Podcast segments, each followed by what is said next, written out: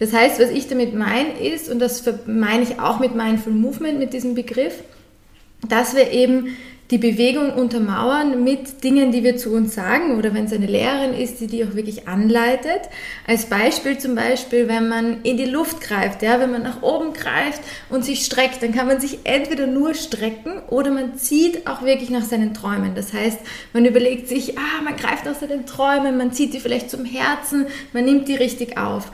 Und ähm, ein anderes Beispiel, wenn man zum Beispiel was wegschieben möchte, also wenn man zum Beispiel eine Bewegung nach vorne macht, dass man da auch wirklich sagt, man, man schiebt was raus aus dem Leben. Egal welches Outcome wir haben möchten, gibt es Möglichkeiten, das mit der Bewegung zu verbinden.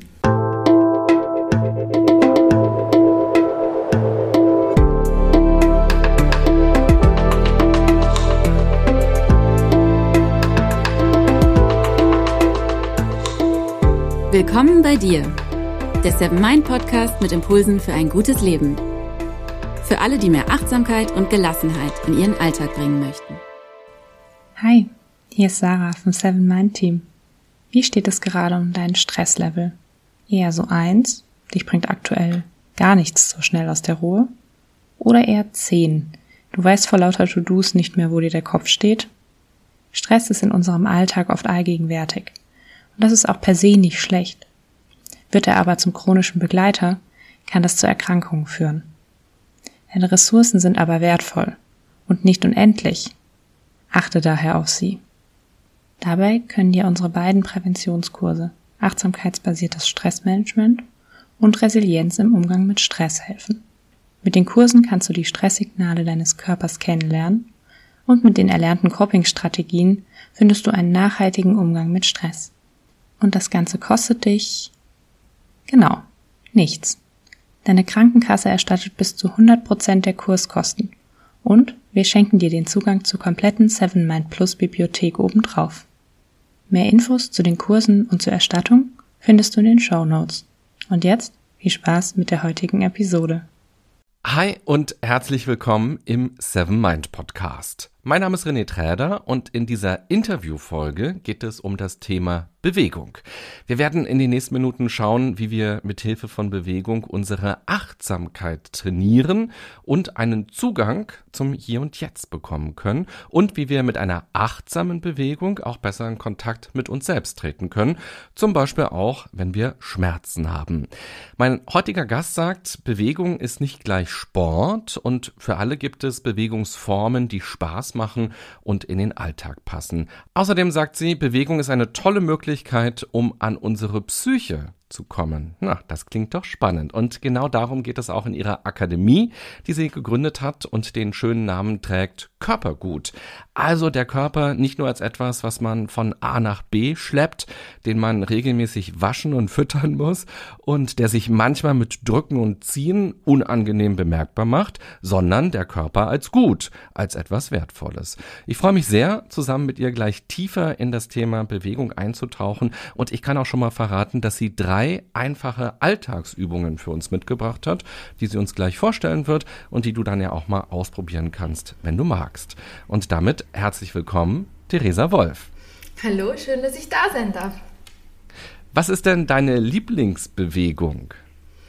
Meine Lieblingsbewegung? Ähm, ich würde sagen, ein bisschen hibbelig mich herum bewegen. Also für alle, die jetzt auch ähm, quasi zuhören, ich stehe gerade, das ist auch gleich ähm, quasi ein Einblick, wie ich Bewegung in den Alltag einbringe, zum Beispiel nicht immer nur zu sitzen, ähm, sondern auch einen Standing Desk sich zuzulegen. Das wäre eine kleine Möglichkeit, wie man sehr schnell auch ein bisschen mehr Bewegung reinbringt. Und da von einem Bein aufs andere, das kann man ja in allen möglichen Situationen mache, dass man sich angewöhnt, nicht immer nur so starr zu stehen, sondern wirklich auch immer wieder ein bisschen in dieses ähm, freudig, leichte, lockere reinzugehen. Das sieht man auch bei Kindern sehr, sehr schnell oder sehr oft, dass die, die stehen nicht einfach nur, sondern es ist immer ein bisschen eine Bewegung drinnen und wir wir verlernen uns das leider. Und aus dem Stehen heraus hüpfe ich sehr gerne. Und auch das verlernen wir leider im, im, uns im Erwachsenenalter, weil das vielleicht ein bisschen peinlich ist oder komisch rüberkommt. Aber manchmal auch, wenn ich spazieren gehe, hüpfe ich einfach mal in die Luft, einfach weil es schön ist, weil es das Leben ist und weil wir uns dadurch, ähm, und dazu kommen wir auch noch jetzt im Gespräch, wir, selbst wenn wir davor nicht so gut drauf sind, durch so eine Bewegung wie Hüpfen in die Luft springen, vielleicht die Arme in die Luft ähm, nach oben heben, reißen so quasi, geben wir unserer Psyche das Gefühl, es ist was Tolles passiert, weil wir das verinnerlicht haben, dass diese Bewegung was Gutes ist. Und so können wir uns mit Bewegung austricksen, um wirklich auch die Psyche positiv zu verändern. Ja, spannend. Und wir hören schon, du kommst aus Österreich. Mhm. Das heißt, wenn man irgendwann mal in Wien ist und da eine hüpfende Frau auf der Straße sieht, dann weiß man, das ist Theresa Wolf. Das kann das gar niemand genau. anderes sein. Oder eine Freundin von mir oder Personen, die ich schon angesteckt habe, dass es einfach ähm, lustig ist und nett ist, mal ein bisschen durchzuwirbeln quasi, auch die Gesellschaft. Ja, du bringst das Hüpfen ja auch bei, quasi in deiner Akademie und noch viele andere tolle Sachen. Und da kommen wir auch gleich nochmal genauer dazu. Es ist ja so, wenn wir uns regelmäßig bewegen, dann verändert sich ja etwas. Kannst du für uns mal ein bisschen beschreiben, was kann sich denn durch so eine regelmäßige Bewegung in der Psyche, aber auch im Körper verändern? Da gibt es sehr, sehr viele Komponenten. Also allein über das könnte ich wahrscheinlich sehr lange reden, weil einfach in, auf unterschiedlichste Arten Bewegung uns verändert, unser Sein verändert. Ähm, wenn man jetzt mal auf die offensichtlichsten geht oder das, was man sehr, sehr schnell spürt, weil es geht ja auch bei Bewegung immer um Motivation und uns motiviert das, was wir ziemlich schnell spüren. Das heißt, ähm, die Menschen merken einfach, die regelmäßig Bewegung machen, dass sie irgendwo in ihrem Körper mehr ankommen, dass sie sich selber mehr spüren, einfach dadurch, dass man zum Beispiel am nächsten Tag einen Muskelkater hat. Das muss gar kein Muskelkater sein, aber man wacht so mit diesem doch wohligen Gefühl auf, was gemacht zu haben, den Körper benutzt zu haben. Beim Bewegen geht es ja auch oft, wir haben einen Körper, der will benutzt werden und es ist richtig, richtig unfair, wenn wir das ihm nicht gönnen. Ja? Also, und mir ist sehr bewusst, dass für viele Menschen Bewegung was ist, was sie nicht gerne machen. Das heißt, wenn ich in diesem Interview über Gönnen und es ist so schön und ähm, erfreulich der Bewegung rede, bin ich mir sicher, dass ich viele trigger und viele sich denken, was will die jetzt? Sagt die mir, dass das auch noch Spaß machen muss? Ich verstehe das, da ist jeder mal, dass wir das vielleicht nicht so gerne machen, aber ähm, dieses Gefühl, was mit dem Körper gemacht zu haben, ist was, was uns sehr schnell Befriedigung gibt. Befriedigung, was quasi erlebt zu haben mit dem Körper auch. Und im weiteren, also dann quasi in weiterer Folge, wenn wir uns regelmäßig bewegen, sagen wir mal, man bewegt sich jetzt zwei bis drei Wochen schon, jeden Tag zehn Minuten, das ist nicht viel, das sind, wenn wir sagen, vielleicht fünf Tage die Woche, sind das 50 Minuten pro Woche. Ähm, jeder, der einen normalen Alltag hat, kann sich jetzt ausrechnen, was wir sonst alles an Dingen machen, die 50 Minuten brauchen und die wir eigentlich streichen könnten. Also 50 Minuten pro Woche ist nicht viel und dann kann man nach drei Wochen schon sehen, dass sich der Körper an diese Bewegung auch gewöhnt. Das heißt, ähm, auch einfach dieses Gefühl schon, dieses ähm, ähm, so ein bisschen, dass man merkt, man wird ein bisschen kribbelig, kibbelig, man, man braucht jetzt diese Bewegung, weil einfach dieses zum Beispiel Schulternkreisen, wir kommen dann auch zu so lockeren Übungen wie zum Beispiel Schulternkreisen. Ähm, der Körper merkt dann oder lernt dann sich und trainiert sich richtig auch an, wie schnell wir aus einer Verspannung rauskommen können. Das heißt, wir sind dann nach drei Wochen weniger verspannt, plus wir sind nicht nur weniger verspannt, sondern wir machen viel unbewusster diese Bewegung schon. Das heißt, ohne dass wir es wirklich merken. Und da wollen wir meiner Meinung nach auch hin. Dass wir im Alltag Bewegung einbauen, ohne dass es uns Zeit kostet, weil wir es wie automatisch, wenn wir auf die Straßenbahn warten, mal kurz die Schultern kreisen. Oder mal kurz ein bisschen rechts, links uns bewegen.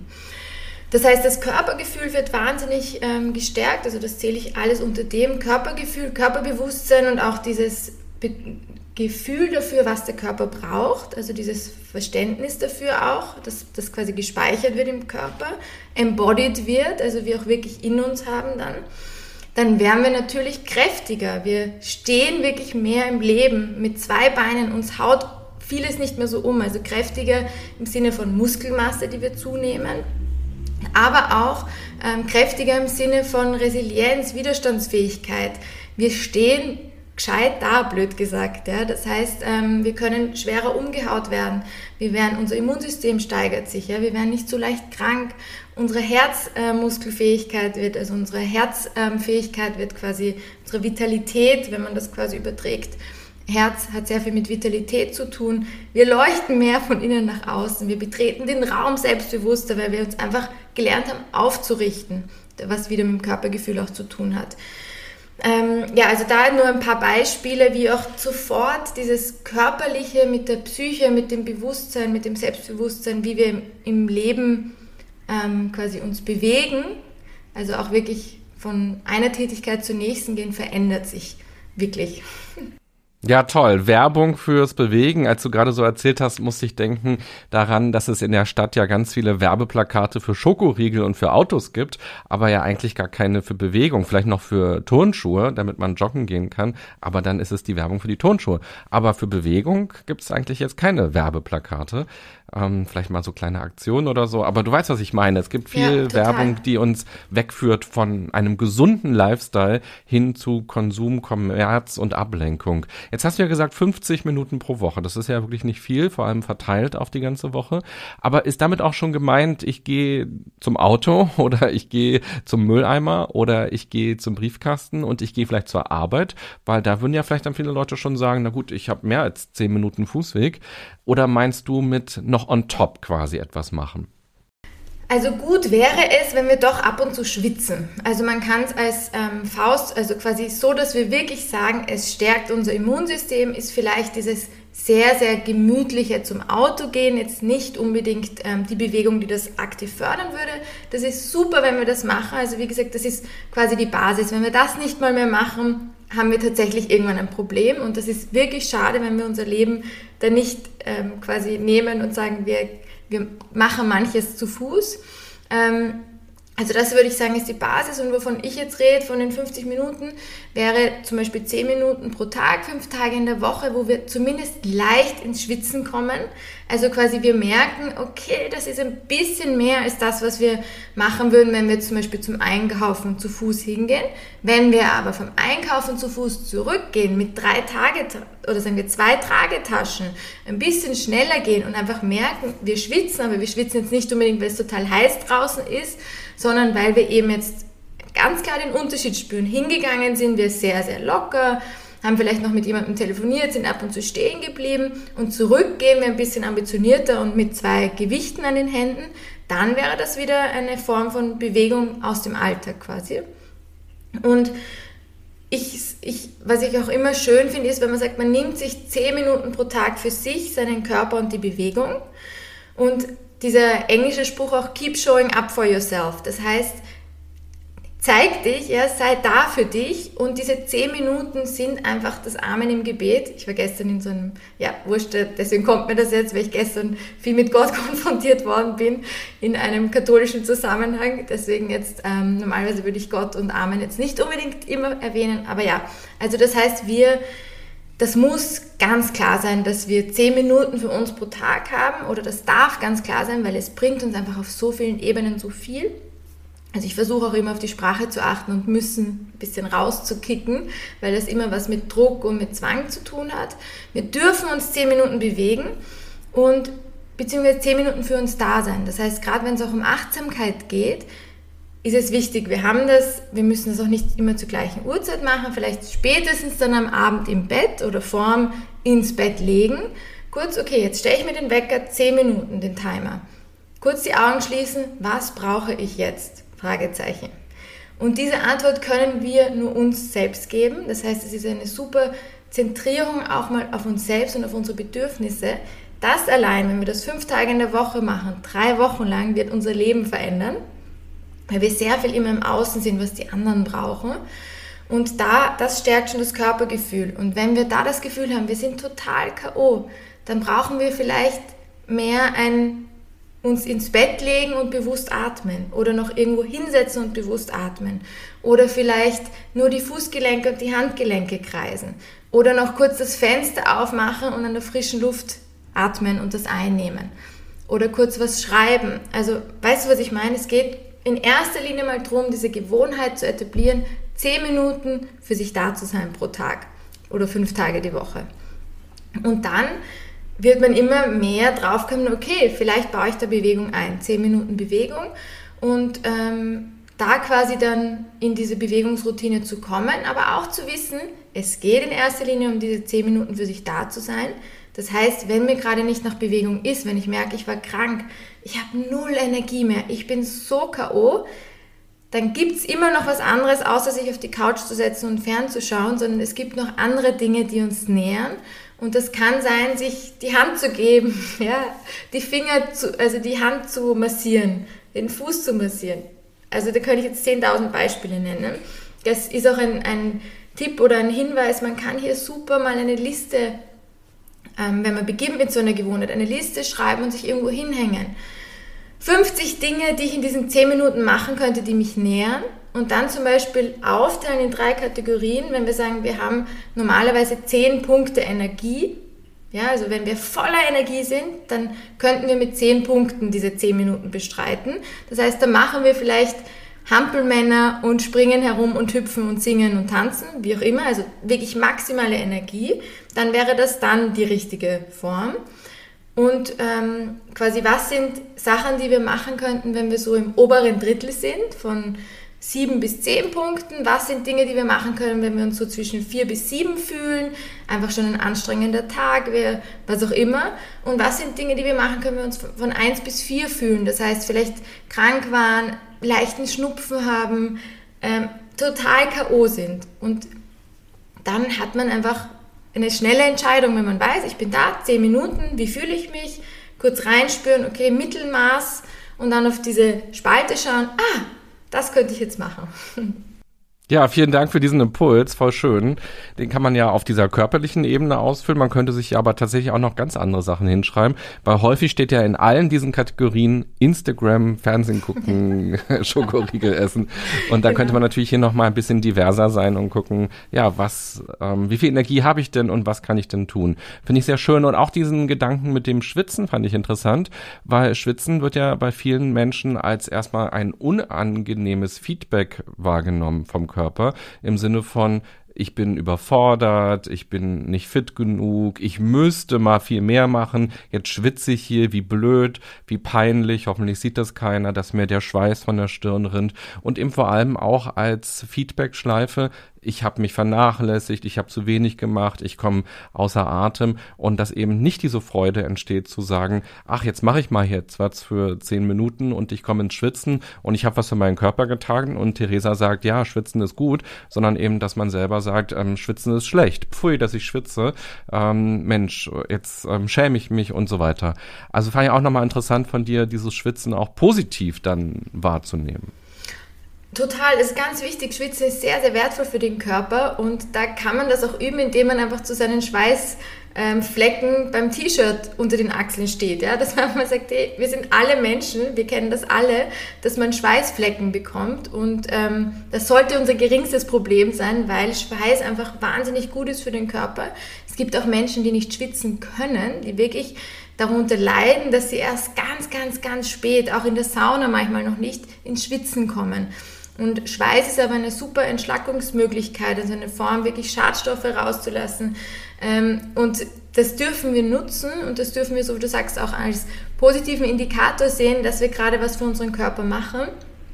Und dass wir gerade eben, wenn wir jetzt vielleicht nicht in der Sauna sind, in Bewegung kommen und dadurch auch ins, ins Schwitzen kommen. Und man kann es natürlich auch so sehen, dass es auch ein Warnzeichen ist, wenn man vielleicht merkt, das ist jetzt kein gesundes Schwitzen, sondern das ist, weil man sich übernommen hat, weil man, ich weiß nicht was, ja, dann ist es auch ein gutes Zeichen. Und, und die Kunst ist es, das zu erkennen. Und ähm, ich sage auch immer, ich bin ja selbstständig, ich bin Unternehmerin und die wichtigste Voraussetzung, bevor man ins Unternehmertum geht, bevor man in die Selbstständigkeit geht, ist zu erkennen, dass man sich selbst die wichtige, wichtigste Ressource ist. Und das ist so schade, dass das so viele Menschen nicht nicht verstehen und nicht verinnerlichen, dass wenn es uns schlecht geht, haben, haben wir und unser ganzes Umfeld ein Problem.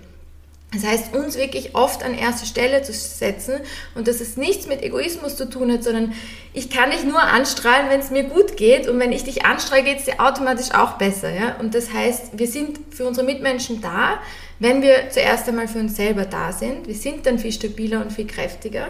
Und ähm, das auch zu verstehen, dass wir diese Zeichen, die wir haben, wenn du zum Beispiel sagst, schwitzen im negativen Sinn, wenn man merkt, da ist, ist vielleicht irgendwie ein negativer Indikator, dass wir die erkennen. Und das ist wirklich schade, wenn wir da drüber rennen.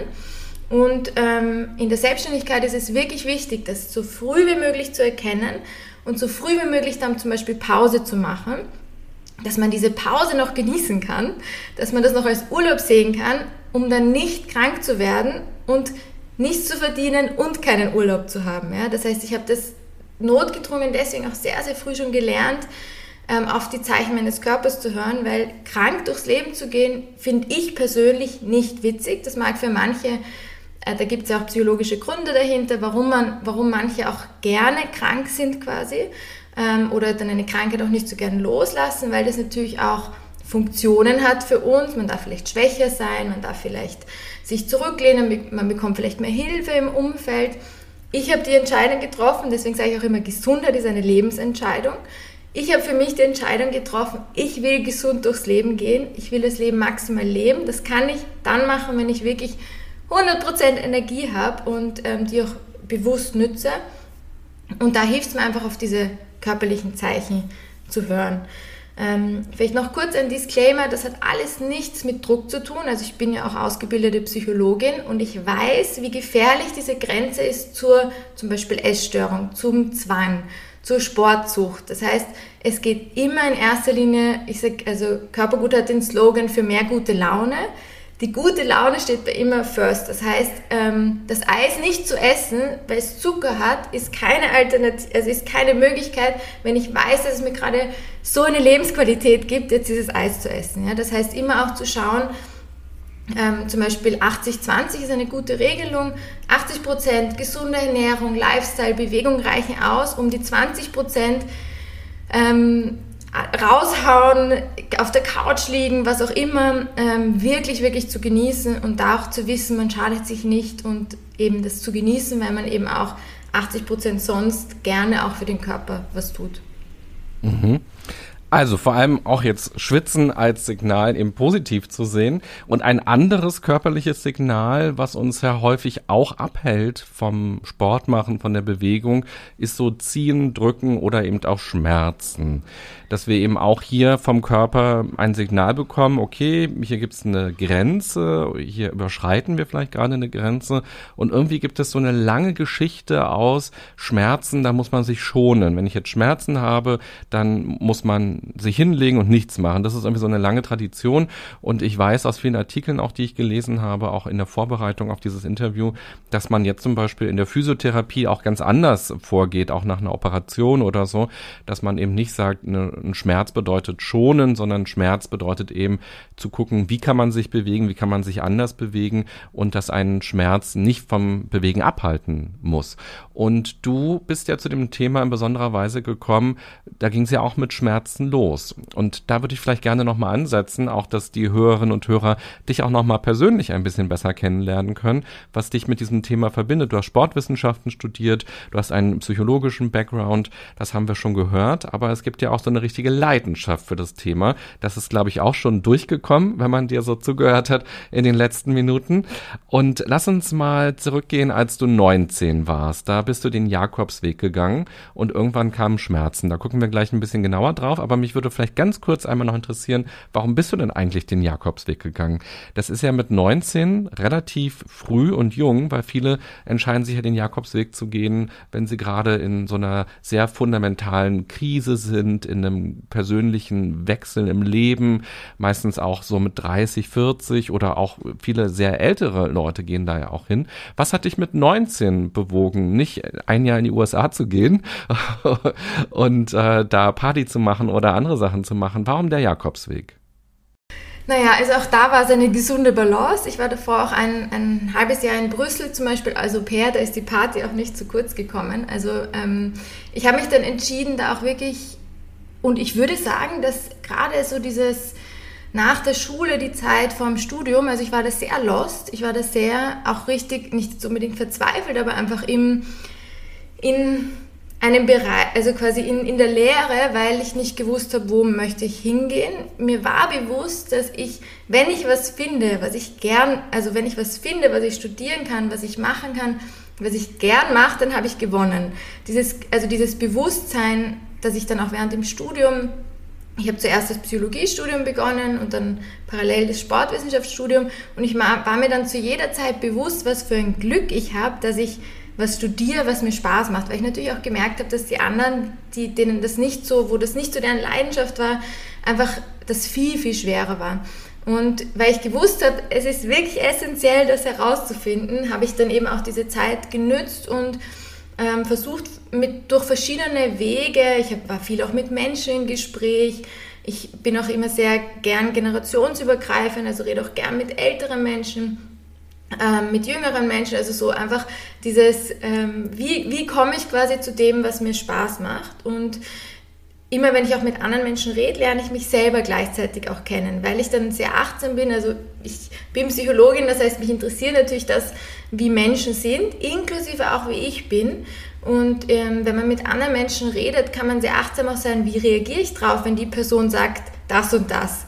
Ähm, also da kann man schon immer sehr viel über sich selber lernen und der Jakobsweg war eine Möglichkeit, also ich bin immer sehr gerne gegangen. Wir hatten auch immer einen Hund zum Beispiel, da bin ich gerne an die frische Luft gegangen, habe das in Wien so gut es ging einfach auch gemacht und habe mir dann diese Möglichkeit gegeben am Jakobsweg, ja, übers Leben nachzudenken, aber vielleicht eigentlich auch einfach was zu erleben. Also ich war immer auch auf der Suche, möglichst kostengünstig Erlebnisse in mein Leben zu holen. Ähm, mittlerweile weiß ich, dass es auch ein wirklich ein Wert von mir ist. Ich möchte Abenteuer und ich möchte Erlebnisse. Und deswegen bin ich manchmal vielleicht auch mutiger, weil ich sage, nicht ausprobieren geht nicht, weil es geht mir ums Erlebnis und ähm, auch wenn ich scheitere, auch wenn irgendwas nicht funktioniert, ich habe es erlebt und kann das dann nachher wieder erzählen und Erfahrungen sammeln. Und ja, das war eine sehr spannende Erfahrung. Und um auf die Schmerzen zurückzukommen, da hat sich dann eben nach, nach, ich bin jetzt nicht lange gegangen, ich bin zwei Wochen gegangen, manche gehen das drei Monate. Und nach fünf oder sechs Tagen habe ich auf einem Knie wahnsinnige Schmerzen bekommen mit 19 und ähm, habe quasi, habe das dann doch noch durchgedrückt, aber dann, wie ich wieder in Wien war, habe ich, hat sich das verstärkt und ich konnte wirklich, nachdem ich eine Viertelstunde, 20, 30 Minuten gegangen bin, hatte ich solche Schmerzen, dass ich nicht mehr weitergehen wollte. Und das Spannende war dann, ich bin dann zum Sportorthopäden gegangen oder zum Sportmediziner und der hat gesagt, es ist irgendwas schließt sich nicht, also irgendwas ist ein bisschen anatomisch nicht ideal und die einzige Lösung ist Oberschenkelmuskulatur zu trainieren. Ich war vorher schon recht ähm, eher aktiver. Also in der Schule habe ich gern Beispiele gemacht, aber ich habe nie wirklich trainiert. Ich hatte eine Schwester, die ist zwei Jahre älter, die damals schon ein gutes Vorbild für mich war und ähm, habe gemerkt, okay, es gibt auch sportlichen Lebensstil, aber es war jetzt nicht so, dass ich wirklich fit war. Und dann habe ich begonnen, die Oberschenkelmuskulatur mit eigenem Körpergewicht aufzubauen, mit leichten Manschetten. Und ich hätte es mir wirklich nicht erträumt und nicht gedacht. Nach drei Wochen waren diese Schmerzen weg sind noch nie wiedergekommen. Und das war für mich so dieses, oh mein Gott, es geht so einfach und man kann sich entscheiden, keine Schmerzen mehr zu haben. Und je früher man diese Erfahrung hat, das war natürlich auch mein großes Glück, ähm, desto mehr verinnerlicht man auch, es gibt nicht die Möglichkeit, inaktiv zu sein, weil man schon noch das gespeichert, man hat ja einen Schmerz, ein Schmerzgedächtnis, man speichert das schon noch ab, wie gemein das war, ja, wie schmerzhaft das war. Und ähm, ich möchte da einfach auch nicht mehr zurück. Und das hat mich dann schon sehr motiviert, da auch näher reinzugehen. Und gleichzeitig habe ich dann auch gemerkt, wie ich immer sportlicher geworden bin, dass das auf psychologischer Ebene mich total hebt und ähm, Selbstbewusstsein stärkt. Und ich einfach weiß, ich habe meinen Körper selbst in der Hand und das ist eine wahnsinnige, ein wahnsinniges Empowerment und eine Selbstermächtigung, die man da erlebt. Jetzt hast du gesagt, die Schmerzen sind nicht wiedergekommen, aber das lag dann eben auch daran, dass du immer noch diese Übungen machst oder hast du die Übungen gemacht und dann aufgehört? Nein, ich habe die Übungen, also Übungen gemacht, das waren quasi ganz allgemeine Oberschenkelmuskulaturübungen, also das Bein strecken und wieder beugen zum Beispiel. Und ich bin dann einfach dran geblieben und habe es eher noch einfach weiter verstärkt, also im Sinne von, habe dann auch begonnen, die Oberarme zu trainieren und alle anderen Körperpartien und habe mich quasi immer mehr mit dem Thema auch beschäftigt und auch geschaut, was für Bewegung macht mir eigentlich Spaß, weil es gibt auch, also ich habe auch Bewegungsformen oder quasi Sachen, die mir einfach keinen Spaß machen und ähm, es gibt so viele Möglichkeiten, Bewegung zu machen und es geht schon auch darum, eine zumindest Facette dieser Bewegungsform zu wählen, die einem Spaß macht. Und das muss auch nicht immer das Training selbst sein, sondern das kann zum Beispiel die Lehrerin sein, die einen motiviert, die einen anlächelt und das macht Spaß. Oder die Gruppe, oder dass man in der frischen Luft ist, oder dass man wo ist, wo man einen super Ausblick hat, dass man sich das Studio sucht in Wien mit dem ultimativen Allround-Blick, ja, das kann auch Spaß machen. Also ähm, es muss nicht, natürlich wäre es super, wenn die Bewegung selbst auch Spaß macht und wenn man da auch noch was sucht, was einem Spaß macht, aber es können auch andere Facetten sein, die es einem erleichtern, weil auch da darf man sich so leicht wie möglich machen. Ja, auch nochmal ein schöner Tipp, weil viele Leute versuchen dann ja, gerade wenn sie anfangen, über die Bewegung erstmal diese Freude zu empfinden, dann kommt die vielleicht nicht.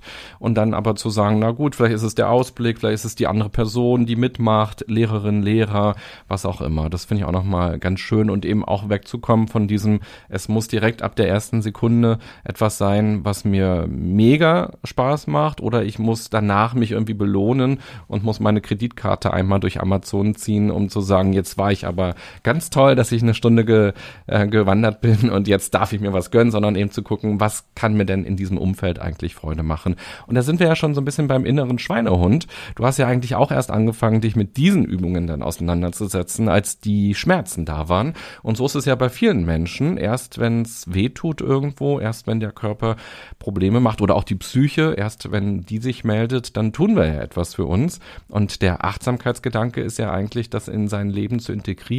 Das hast du ja auch schon ganz wunderbar deutlich gemacht, dass du sagst, es ist halt eine Zeit für mich, diese zehn Minuten und mich eben auch zu fragen, was ist mir denn wichtig und nicht nur zu gucken, was ist anderen wichtig, etwas für mich zu tun und eben auch von dieser reinen Bewegung, ich muss jetzt äh, zehn Minuten spazieren, joggen, Treppen steigen, wegzukommen, sondern wirklich zu gucken, wie möchte sich auch mein Körper vielleicht gerade bewegen.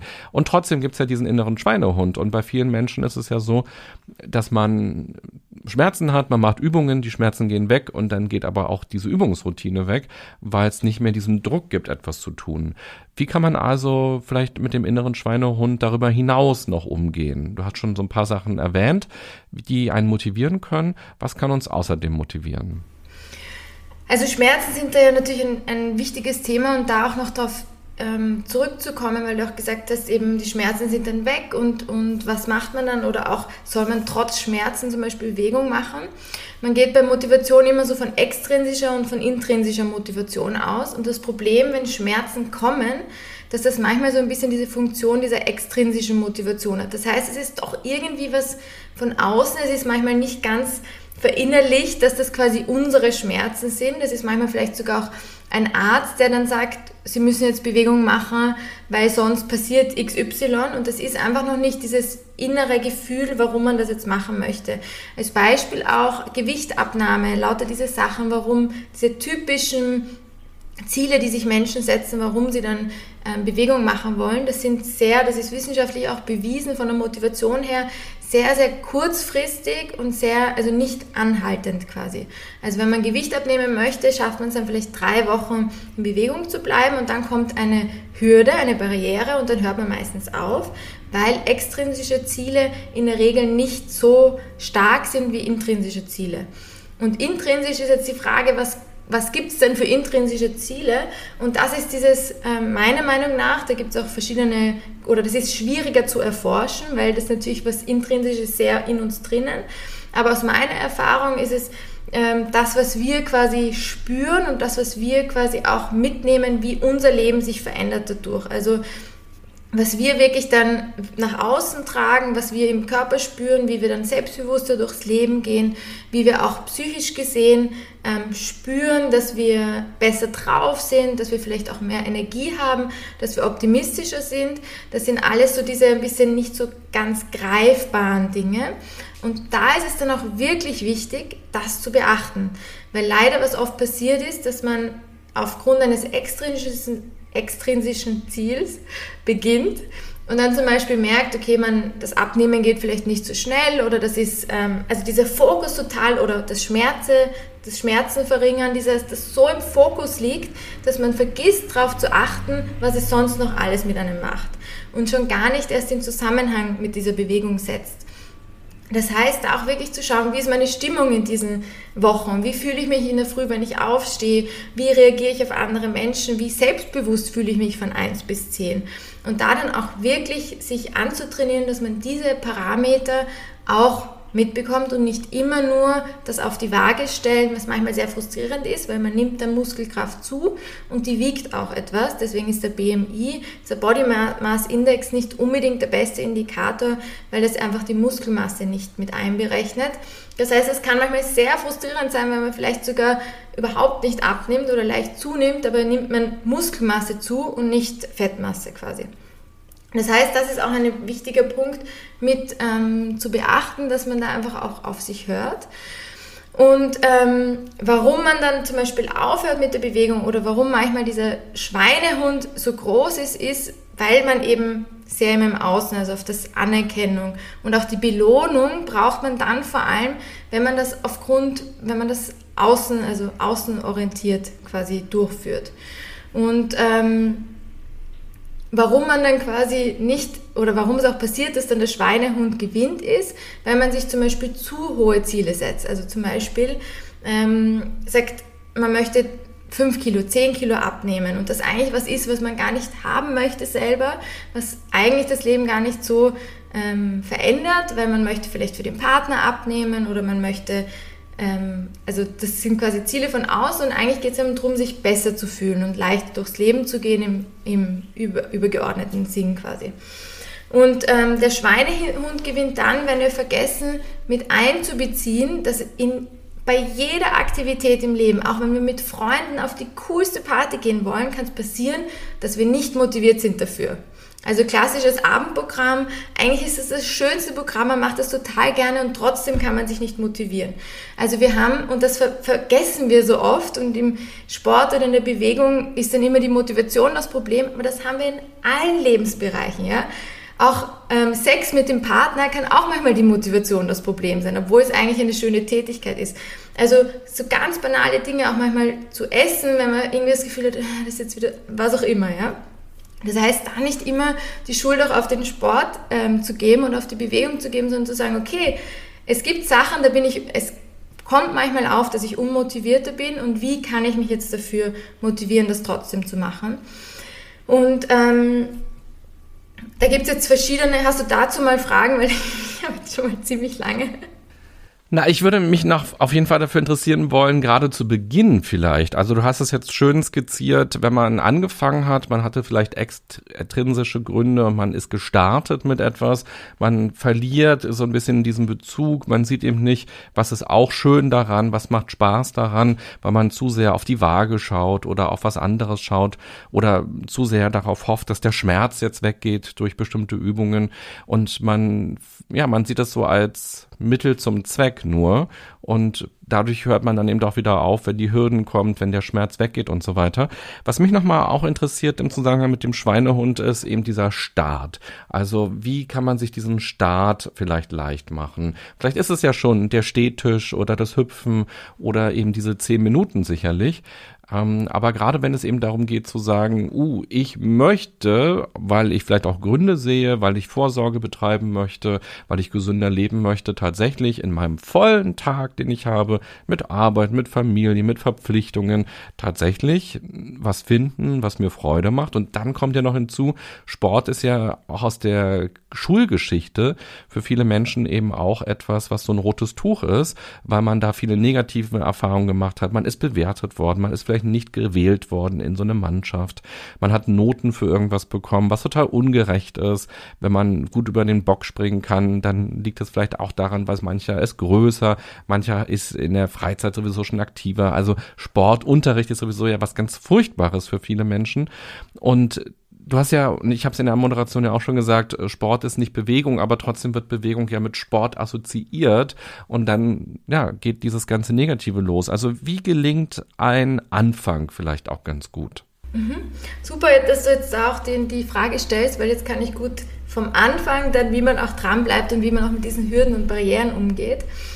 Zu deinem Punkt noch mit Schule und Sport und Bewegung. Also Sport ist aus irgendeinem Grund in unserer Gesellschaft extrem, mit extrem viel Schweiß und übertriebenem Training und man ist nachher sowas von K.O. und muss quasi sich nachher vom Sport erholen und ähm, mit Leistung und mit, man kann, Leistung bedeutet immer, wir können versagen. Das heißt, wir setzen uns das Ziel der Leistung, 10 Kilometer zu rennen, sage ich jetzt, weil das wirklich, man sieht sich dann schon so, ja, und schnaufen und keuchen.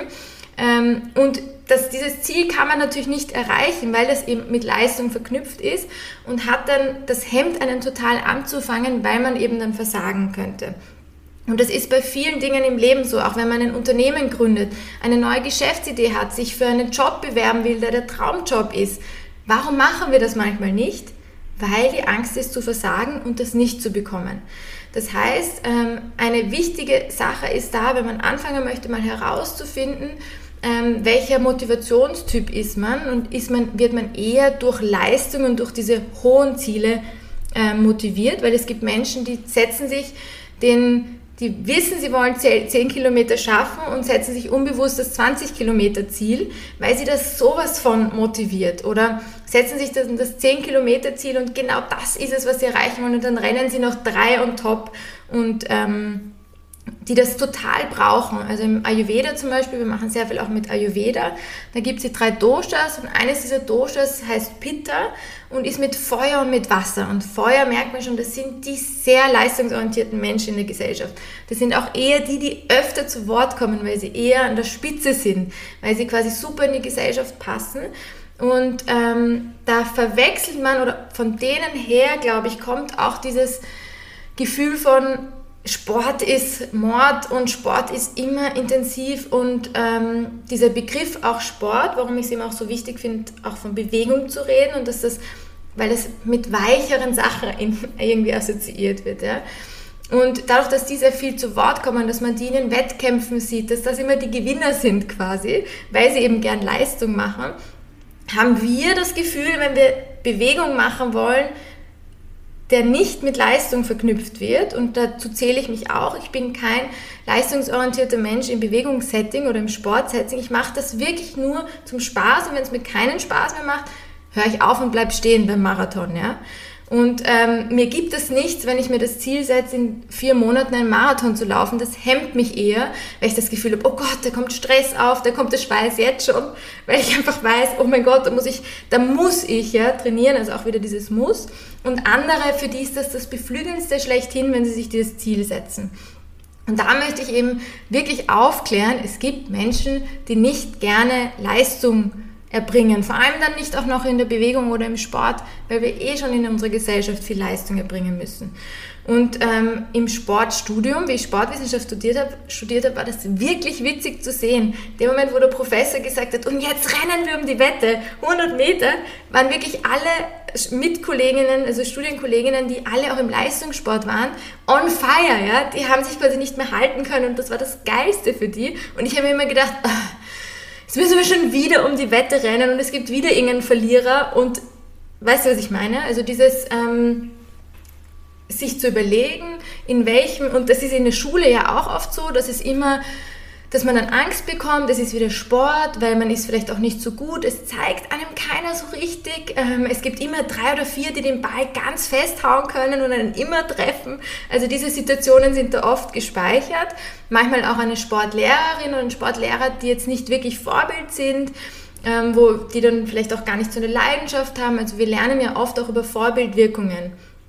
Und nicht umsonst lesen wir Bücher ähm, von Personen, die vielleicht schon weiter sind, die vielleicht einfach vorbildlich sind in einer bestimmten ähm, Bewegungs- oder Richtlinie. Und im Bewegungssetting gibt es nur Bücher von Leistungssportlern oder oft bekommen wir dann genau die, die sich durch das wieder voll ähm, entfachen. Das heißt, ähm, für alle, die Motiva Probleme haben bei der Motivation mit Bewegung, ist das oft, weil man sich eben nicht über Leistung motivieren kann, sondern über die Bewegung an sich und über die Freude an der Bewegung. Und in dem Moment, wo man sich erlaubt zu sagen, das Ziel ist, einfach nur Bewegung zu machen, also einfach diese zum Beispiel, wenn wir bei den 10 Minuten bleiben, fünfmal die Woche 10 Minuten Bewegung zu machen und das abzuhacken, das ist das Ziel. Und das Ziel ist nicht ähm, dann... Äh, besonders schnell zu werden, besonders ähm, zehn Liegestütz machen zu können, was auch immer, dann hilft es manchmal schon, diese Leichtigkeit reinzubringen und dann bekommt man, passiert es wie automatisch, wenn man einfach immer ein bisschen fitter wird, dass man plötzlich die 10 Liegestütz schafft, aber man hat es nicht deswegen gemacht. Weißt du, was ich meine? Und ähm, genau, da möchte ich einfach alle, die auch jetzt zuhören, motivieren, sich das mal zu überlegen und dann in dem Moment, wo man merkt, man kann sich vor allem über den Nicht-Leistungsbereich quasi motivieren, trotzdem ein Ziel zu setzen. Also das, was du auch gesagt hast, ähm, ist ja wichtig. Also auch das Ziel vielleicht auch am Anfang, vielleicht, dass die Schmerzen weggehen, aber noch ein bisschen zu erforschen. Warum? Warum? Warum? Ja, also das, wo es auch bei Unternehmen oft darum geht, die große Vision zu finden, wo wir ähm, wenn Personen zum Beispiel Kinder kriegen, dann davon reden, dass sie plötzlich endlich wissen, ähm, warum das, wozu das Leben gut ist. Also wir brauchen auch da, bei jeder Sache brauchen wir eine Vision oder irgendwie dieses, warum das wirklich nur wir uns, wo wir uns nur die Antwort geben können, was nicht kopiert ist von jemandem anderen. Das heißt, da auch zu fragen, aber was passiert, warum möchte ich, dass die Schmerzen weggehen? Okay, um keine Schmerzen mehr zu haben, aber warum, warum will ich das wirklich? Weil ich vielleicht in der Nacht nicht schlafen kann wegen den Schmerzen. Warum will ich das wirklich? Naja, weil ich eigentlich mehr Energie haben will für meinen Alltag und diese Schmerzen hemmen mich. Warum will ich das? Also da auch, weil ich irgendwie mich nicht so alt fühlen will wegen den Schmerzen. Und dann merkt man schon, okay, man kommt eigentlich zu dem Kern, wie zum Beispiel, dass man sich fitter, aktiver fühlen will, dass man vielleicht diese Selbstempowerment wieder haben will, dass man vielleicht auch merkt, andere, die viel die gern Bewegung machen, die fitter sind, ähm, stehen vielleicht auch anders im Leben, wie auch immer. Und da sich aber dann trotzdem ein Ziel zu setzen und wirklich auch zu sagen, okay, ich möchte jetzt äh, mal drei Wochen oder ähm, zehn Wochen oder wie auch immer, möchte ich jetzt eben jeden, jeden Tag zehn Minuten Bewegung machen. Also das wäre mal das Erste. Und dann, wenn es darum geht, diese zehn Minuten wirklich auszuführen, auch zu schauen, wie kann ich mich da jetzt im Kleinen motivieren, und es mir leicht machen. Das heißt, wir kennen das von der Ernährung, das ist oft sehr gut vergleichbar. Wir werden uns nicht gesund ernähren, wenn wir zu Hause keine gesunden Nahrungsmittel haben. Weil dann ist einfach der Gang, wenn wir zu Hause nur Schokolade haben und wir kommen nach Hause und haben Hunger und es gibt nichts sonst, werden wir die Schokolade essen. Wenn es die Schokolade aber vielleicht gar nicht so greifbar gibt und wir stattdessen unser Lieblingsgemüse zu Hause haben oder unserem Weg nach Hause schon vorstellen, wie dieses Lieblingsgemüse fertig ist und wie gut uns das dann doch schmecken kann oder das gesündeste Gericht, was uns irgendwie in den Kopf kommt, was uns auch gut schmeckt, dann sind wir viel eher motiviert, auch wirklich das dann zu kochen oder uns zu bestellen. Wenn wir aber am Heimweg, dann kommen wir auch wieder auf die Werbung zurück, nur uns fokussieren auf die vielen Snickers und Milkaways, die am Weg nach Hause überall auf den Plakaten sind, dann sehen wir uns schon, wie wir die Snickers essen und wie wir die Schokolade nehmen.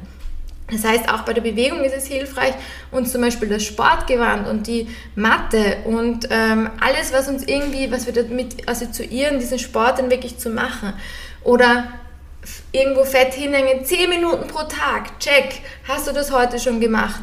Dann ist es dieses, dann sehen wir das unbewusst immer wieder und wissen, ah, das muss ich jetzt noch machen, weil irgendwie sonst bin ich doch nicht zufrieden am Abend. Das heißt, uns, es uns da auch leicht zu machen und möglichst zugänglich zu machen. Das wäre mal das zum Start. Ja, sehr gut. Und dann ist ja eben, kommen wir nämlich zum achtsamen Bewegung machen gleich.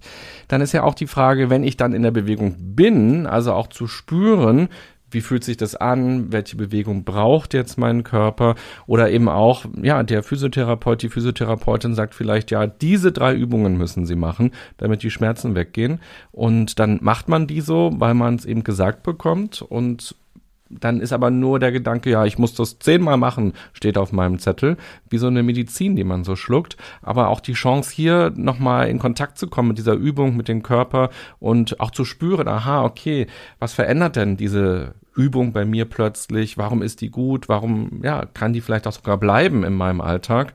Oder wie wandelt man die Übung vielleicht auch ab? Von daher lass uns gerne noch darüber sprechen, was heißt denn überhaupt achtsame Bewegung an der Stelle für dich? Und bei euch in der Akademie redet ihr von Mindful Movement. Ist das dann das Gleiche, nur auf Englisch oder bedeutet das auch nochmal was anderes? Ja, also Mindful Movement ist die Verbindung von Mind und Movement und da einfach Mind auch einfach mindful, also bewusst und gleichzeitig aber schon noch diese bewusste Verbindung von Psyche, von psychologischen Komponenten mit Bewegung.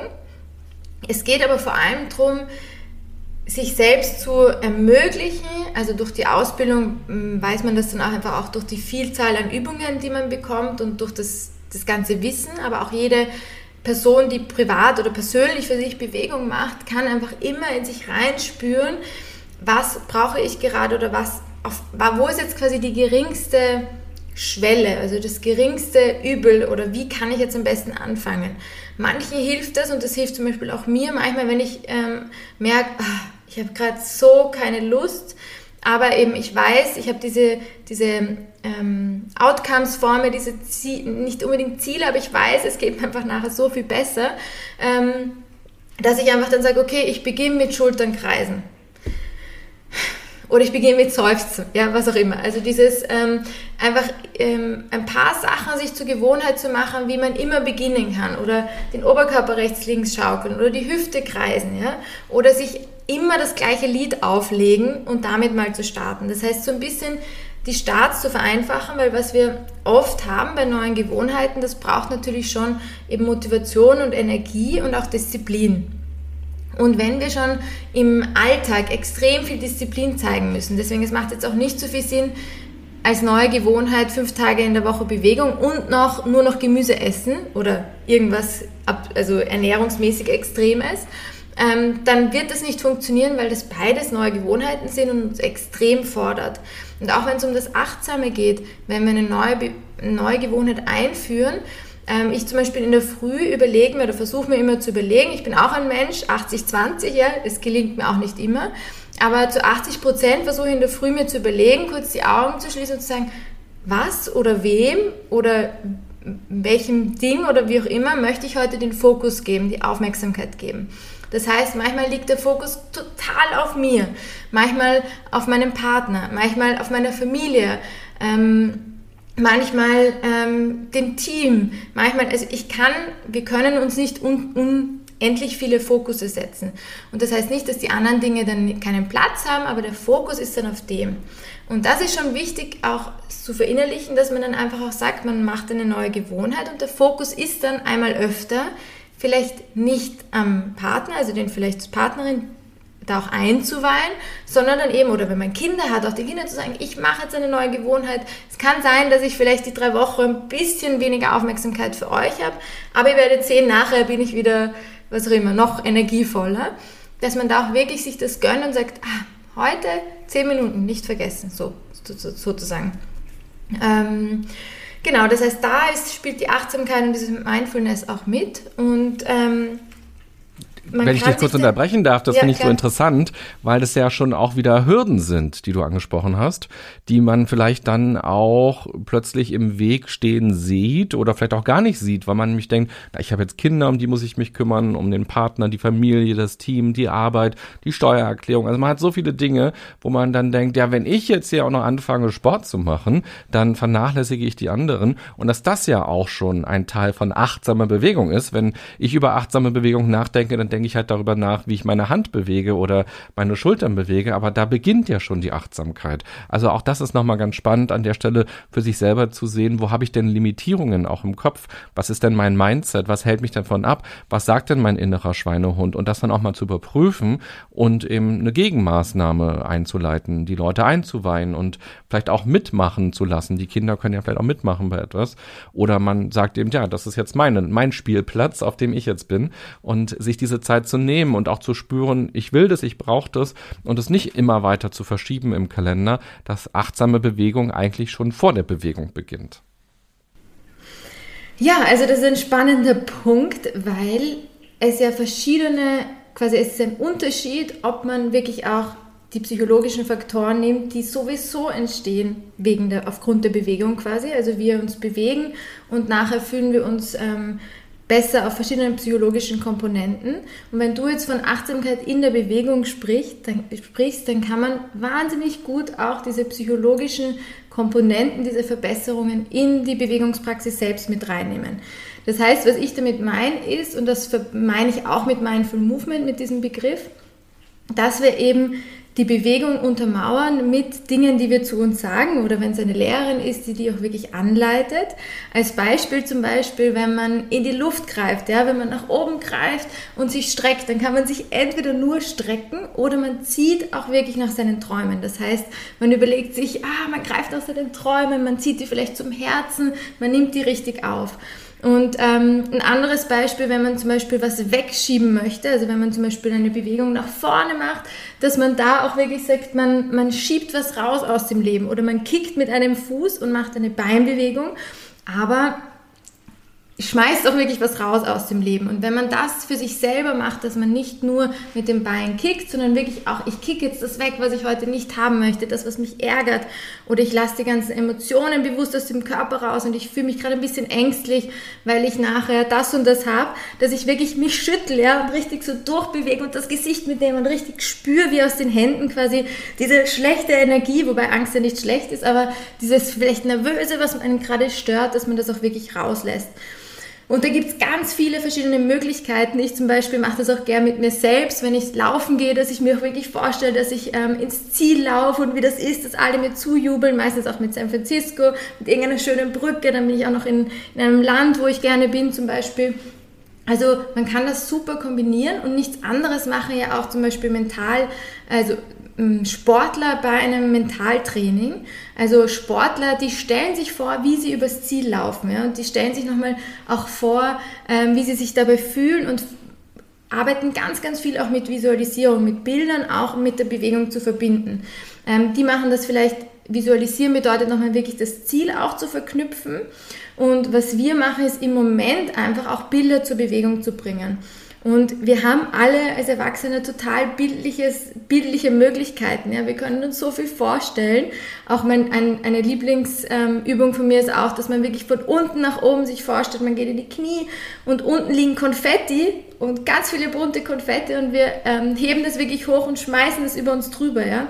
Und dann haben wir bunt im Kopf, dann haben wir Farben, dann haben wir ähm, wir sind in einem Konfettiregen. Das heißt, wenn wir dann aus diesen 10 Minuten Bewegung gehen, sind wir nicht nur, haben wir nicht nur Bewegung gemacht, sondern haben wirklich auch uns aktiv gestärkt. Und ähm, das geht nicht immer nur, weil manchmal bekomme ich dieses Feedback oder bekommen wir auch dieses Feedback als Akademie, wenn man uns nicht gut kennt, das ist alles happy peppy weil ich natürlich sehr viel positive Psychologie und sehr viel Stärkenstärken ähm, verkörper und auch sehr, sehr gerne lächle. Ja? Einfach lächeln haben wir zum Beispiel auch als Spruch. Das verwirrt Menschen. Und genau das ist es. Wir lächeln viel zu selten, meiner Meinung nach. Und wenn wir ein bisschen mehr lächeln durch die Straßen gehen, indem wir, nicht indem wir uns was vormachen, sondern indem wir bewusst an ein mega schönes Erlebnis denken, an die letzte Reise, an einen witzigen Witz, den eine Freundin letztens gerissen hat Stattdessen denken wir sehr bewusst, also auch unbewusst, aber sehr viel öfter an negative Erlebnisse, wie zum Beispiel, ach, jetzt ist in der Wohnung noch das und oh mein Gott, vielleicht fährt jetzt das Auto über die Straße und überfährt mich. Also wir können eben dieses, dieses gute Gemüt können wir uns bewusst ins Leben holen und ähm, da eben auch schauen, dass wir die Bewegung damit verbinden und ähm, uns immer wieder auch sehr positiv ähm, stärken. Und das Ganze geht natürlich auch in die andere Richtung, nicht im Sinne von negativ, dass wir uns bewusst negativ ähm, in diese Richtung bringen wollen, weil das machen wir im Alltag oft genug, sondern dass wir zum Beispiel sagen, wir wollen uns eher mehr zentrieren. Das heißt, wir machen Übungen, wo wir uns auch wirklich vorstellen, das hat dann auch immer einen eher meditativeren Charakter auch, dass wir uns zum Beispiel vorstellen, dass wir unsere Energie wieder zurückholen, dass wir vielleicht uns ähm, zentrieren, dass wir vielleicht auch mal das Herz ein bisschen wieder schließen, weil wir das Gefühl haben, wir haben heute so viel gegeben oder dass wir uns mit den Füßen verwurzeln. Das heißt, egal welches Outcome wir haben möchten, gibt es Möglichkeiten, das mit der Bewegung zu verbinden. Jetzt haben wir also einmal geschaut auf achtsame Bewegung im Vorfeld. Also wo spielt die Achtsamkeit eine Rolle, wenn wir uns bewegen wollen oder wenn wir glauben, uns bewegen zu sollten oder zu sollen. Dann haben wir uns angeschaut, wo kann Achtsamkeit eine Rolle spielen, wenn wir uns bewegen. Und dann können wir vielleicht einmal noch mal schauen nach der Bewegung. Was kann denn da Achtsamkeit noch für uns bedeuten? Sehr schön, sehr rund machst du das jetzt. Ähm, nach der Bewegung ist es eben wichtig, auch um wiederum dran zu bleiben, auch kurz sich wieder innezuhalten und zu sagen, ah, ich fühle mich jetzt. Also dieses, vielleicht kennst du das aus Meetings oder kennen das Personen, dieses Check-in und Check-out. Also dass man da wirklich auch mit sich selber nicht einfach nur weggeht quasi, so als würde man von einer Feier sich ohne zu verabschieden wieder gehen oder irgendwie auf einer Bühne stehen und einfach nur den letzten Satz sagen und sich umdrehen und abhauen. Ähm, sondern dass man wirklich auch da sagt, bevor man wieder in den Alltag, in dieses wieder sehr vielleicht nach außen zentrierte, vielleicht auch ein bisschen ungesündere Verhalten, wie auch immer geht, dass man kurz wieder die Augen schließt. Ähm, das haben wir auch im Yoga zum Beispiel sehr oft automatisch, dass dann, oder nicht automatisch, aber das im Yoga sehr ähm, oft verinnerlicht, dass man in der, ähm, am Anfang zum Beispiel mit einer bewussten Meditation reinstartet und also mit einer Achtsamkeitsübung und am Ende mit einer Achtsamkeitsübung, dem Shavasana, der Endentspannung wieder raus. Das heißt, wir haben wirklich uns in, ähm, also wenn man zum Beispiel Yogalehrerin ist, dann baut man so eine Stunde ganz bewusst auch so auf mit einem ganz klaren ähm, quasi Kurve. Das heißt, es beginnt mit dem Einstieg, dann wird der Höhepunkt und dann wird der Ausstieg. Und das wäre super, wenn wir uns das selber auch gönnen, also dass wir quasi nach der Bewegung auch in so einen Ausstieg gehen und auch uns zumindest auf die Schulter klopfen oder jemandem schreiben, hey, ich habe wieder 10 Minuten Bewegung gemacht oder eben uns auch ähm, selber diese Genugtuung geben und kurz die Augen schließen und sagen, wow, ich fühle mich jetzt XYZ und das kurz verinnerlichen, nochmal tief durchatmen vielleicht und dann wieder in diese Normalität gehen. Nur gerade in der Anfangsphase, in den ersten drei Wochen zum Beispiel oder auch bei Barrieren, bei Hürden, ist es einfach gut, sich immer wieder dieses, ich bin echt stolz auf mich, dass ich das gemacht habe. Ja, an dieser Stelle schon mal vielen Dank für deine ganzen Ideen, auch für diese Kleinigkeiten, die ja schon einen großen Unterschied machen können im Denken, im Wahrnehmen und auch für deine bewegende Freude, die du da mit ausstrahlst, wenn du über Bewegung sprichst. Das ist auch total schön. Und du hast ja nun auch Übungen für uns mitgebracht. Du hast ja schon hier und da so ein paar kleine Übungen vorgestellt. Also mit dem Konfetti zum Beispiel oder eben einfach auch mit dem Stehtisch. Das kenne ich auch aus einer Redaktion, wo ich lange gearbeitet habe. Da kamen dann irgendwann Stehtische oder Tische, die man hoch und runter fahren konnte. Und da habe ich zum Beispiel immer das so versucht, was hat mir irgendwann eine Kollegin mal so als Tipp mitgegeben, weil ich manchmal dachte, ach, jetzt habe ich vergessen, heute den Stehtisch zu benutzen. Ich habe die ganze Zeit gesessen. Und dann hat sie gesagt, sie macht das immer ähm, zu Beginn. Wenn sie kommt, als erstes fährt sie den hoch und dann hat sie schon mal gestanden eine Weile, bis sie dann irgendwann sitzen möchte. Und dann hat sie das schon mal erledigt. Und das habe ich dann auch mal für eine Weile versucht. Und darüber haben wir ja schon gesprochen. Und jetzt aber nochmal konkrete Übungen, die wir machen können. Und vor allem Übungen, wo wir jetzt nicht extra Geräte kaufen müssen, wo wir nicht ins Fitnessstudio gehen müssen, sondern wo wir mit unserem eigenen Gewicht zum Beispiel eben auch arbeiten können. Genau, also the stage is yours. Äh, leite sie gerne mal an. Super, also man kann aufstehen, man kann aber auch sitzen bleiben. Ist ganz, ganz easy und was, was viele von euch schon kennen. Ähm, wir starten einfach mal mit dem Schulternkreisen. Das heißt, wenn ihr steht, dann ein bisschen die Beine beugen. Wenn ihr sitzt, einfach mal euch gerade aufrichten. Genau. Und jetzt mit der Einatmung mal die Schultern bis zu den Ohren ziehen und mit der Ausatmung einen großen Kreis zeichnen wirklich einatmen, hochziehen und jetzt vielleicht sogar durch den Mund ausatmen. Und dann kann man sich auch noch vorstellen, dass man mit der Ausatmung mal den ganzen Stress loslässt. Genau, also wirklich auch aus den Zellen das rausatmet. Vielleicht hat der Stress sogar eine Farbe, die man nicht so gern mag oder eine eher dünklere Farbe. Vielleicht so ein bisschen ein schwarz-grau. Und das atmet man raus aus den Zellen, dass alles Gute in den Zellen, die Farben wieder bunter werden können. Genau. Und jetzt erweitern wir das und nehmen die Arme dazu. Das heißt, wir ziehen mit der Einatmung die Arme auch nach oben über Kopf und kreisen den ganzen Arm. Da werden die Schultern auch mitgekreist, aber wir kreisen halt auch noch die Arme mit. Genau. Wieder einatmen, hochziehen Ausatmen, einen großen Kreis zeichnen. Genau, das können wir jetzt gleich auch verbinden mit den Konfetti. Das heißt, für alle, die stehen, in die Knie gehen und von unten nach oben Konfetti in die Luft werfen, genau, lauter bunte Farben. Die, die sitzen aber vom Sessel, genau. Yes! Sehr gut. Wunderbar, noch zwei Runden. Einatmen, hochziehen, einen großen Kreis zeichnen. Noch einmal ausatmen, absenken. Wunderbar. Und jetzt ganz leichtes Wippen, das heißt die Arme fallen lassen. vielleicht aufstehen, wenn es angenehmer ist oder sitzen bleiben. Ähm, genau, das heißt einfach mal so alles durchlockern. Wenn man nur sitzt, einfach die Schultern mitnehmen und auch wirklich die Hände circa auf Schulterhöhe bringen und mal hier auslockern. Genau. Vielleicht ein bisschen den Oberkörper mit rechts, rechts links schwingen. Genau, dann den Oberkörper nach vorlehnen, also Kreise zeichnen, einmal nach vor, über die Seite, zurück. Genau, vielleicht die Arme wieder fallen lassen. Genau, den ganzen Körper ein bisschen durchbewegen. Für alle, die stehen, können jetzt auch noch die Beine ein bisschen ausschütteln. Wunderbar. Und dann von hier wieder in die Mitte kommen. Jetzt beide Arme nach vorne nehmen, die Handfläche schon zueinander. Wir machen noch einen Twist, weil das einfach super für den ganzen Körper ist.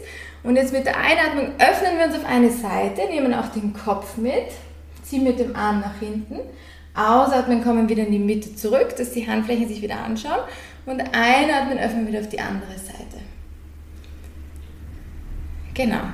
Und jetzt kann man das verbinden dass man sich immer öffnet zu was, was man gerne im Leben hat. Vielleicht auch den Fokus, den man sich für die Woche gesetzt hat.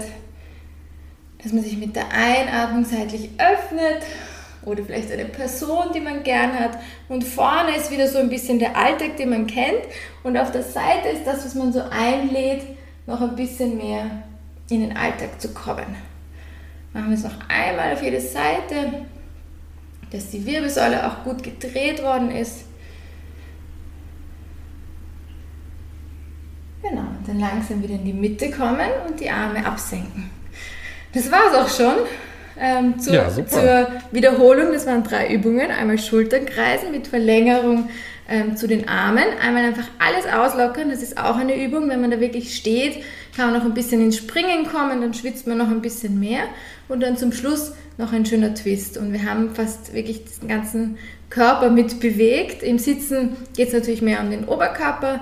Im Stehen kann man da immer die Beine auch noch integrieren und ich für meinen Teil bin ins Schwitzen gekommen ein bisschen. Ja, ja, ich auch. Und es waren jetzt ja ungefähr fünf Minuten, würde ich jetzt so vom Gefühl her sagen.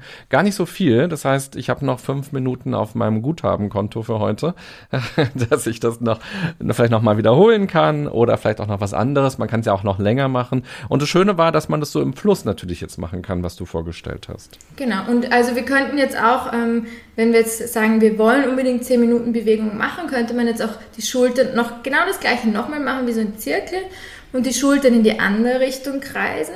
Oder zum Beispiel beim Auslockern ganz bewusst sich auf zum Beispiel noch das Gesicht, dass das Gesicht durchbewegt wird, fokussieren.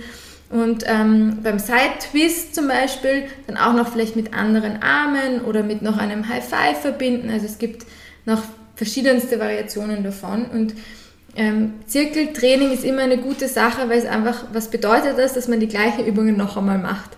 Und dann verinnerlicht man sie und muss sich nicht zu viel überlegen und ähm, kann es gut ausführen. Ja, sehr schön. Und wenn ich jetzt noch eine Übung machen würde wollen, die vielleicht ein bisschen intensiver ist, vielleicht auch mit dem eigenen Körpergewicht in Verbindung, eben man ist im Urlaub, man ist im Büro, man ist unterwegs und man möchte seinen Muskeln auch noch was Gutes tun, hast du da vielleicht noch eine kleine Übung, die man auch noch mal gut zwischendurch einstreuen kann? Mhm.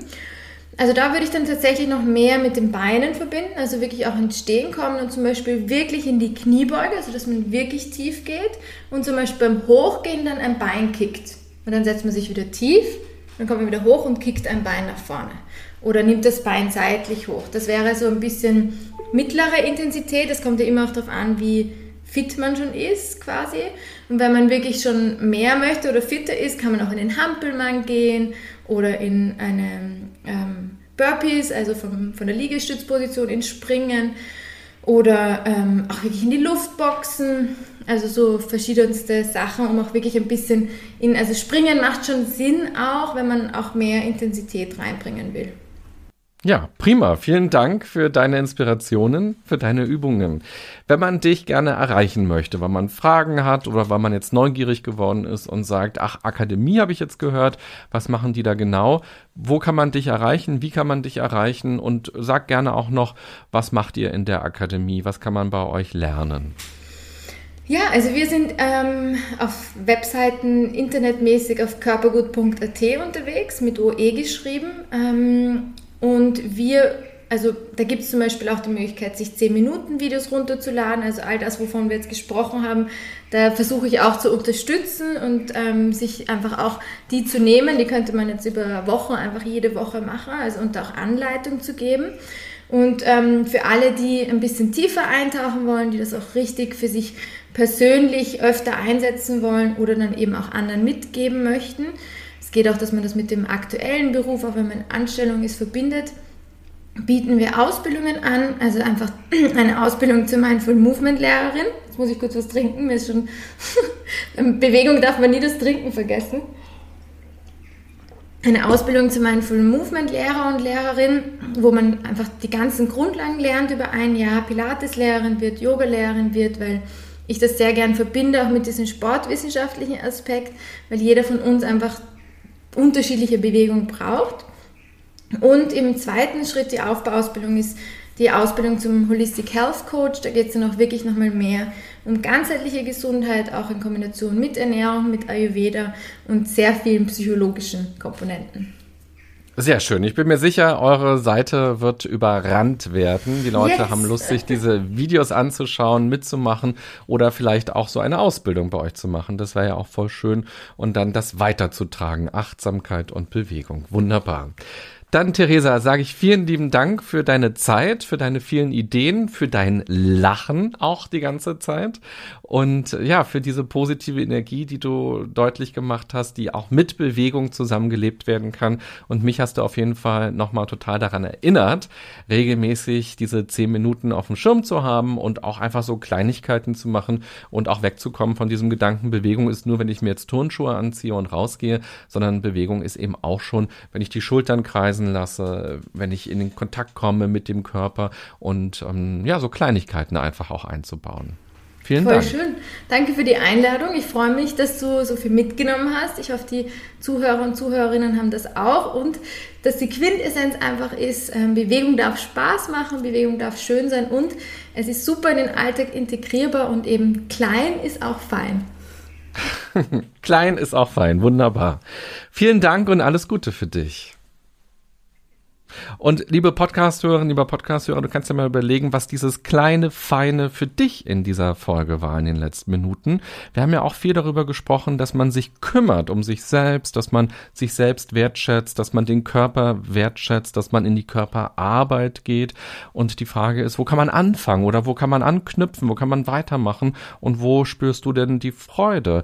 Und dann in Bewegung zu kommen, statt nur still zu sitzen, eben auch zu merken, ah, wenn ich in die Bewegung Bewegung komme, komme ich auch voran. Die Verbindung Körper und Psyche. Ich wünsche dir auch viel Freude beim Ausprobieren, beim Machen und freue mich, wenn wir uns demnächst hier wieder hören. Bis bald, bye bye, sagt René Träder.